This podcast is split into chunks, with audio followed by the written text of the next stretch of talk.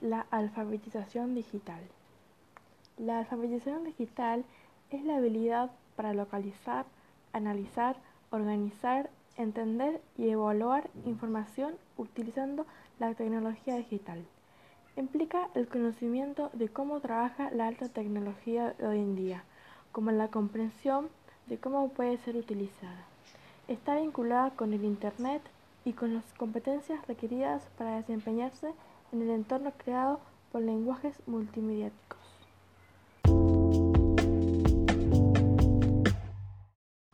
2. ¿Cuál es la diferencia entre alfabetización informática y alfabetización digital?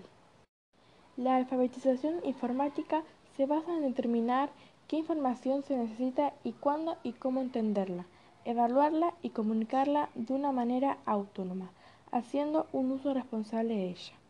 En cambio, la alfabetización digital se basa en la búsqueda, gestión, evaluación y producción de información.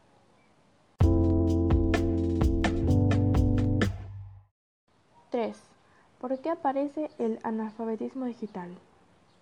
El analfabetismo digital aparece porque hace referencia a que las personas no puedan interactuar con el mundo de la tecnología como herramienta de mayores estudios como el ordenador, software, internet, etc.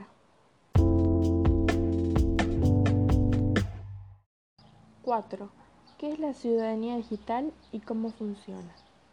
La ciudadanía digital se refiere a asuntos políticos como culturales y sociales relacionados al uso de las tecnologías de la información y la comunicación esto funciona a través de dos áreas distintas, la educación digital mediante el uso de Internet y los TIC para, para la alfabetización digital y el desarrollo de las competencias digitales para reducir la brecha digital entre los ciudadanos.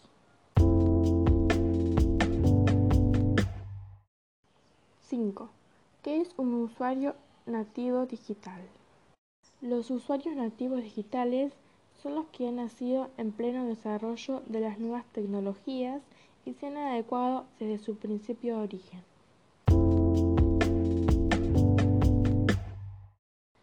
6. ¿Qué es un usuario inmigrante digital? Los usuarios inmigrantes digitales son los nacidos antes de los nativos digitales. Estos ya están acostumbrados a una lengua diferente a la que utilizan los nativos digitales.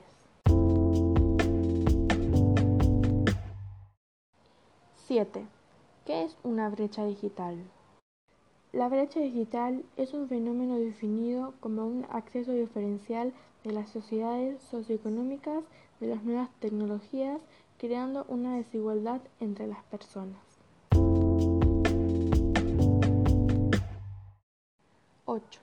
¿Cuál es el acceso que tienen las personas a los TIC en nuestro país?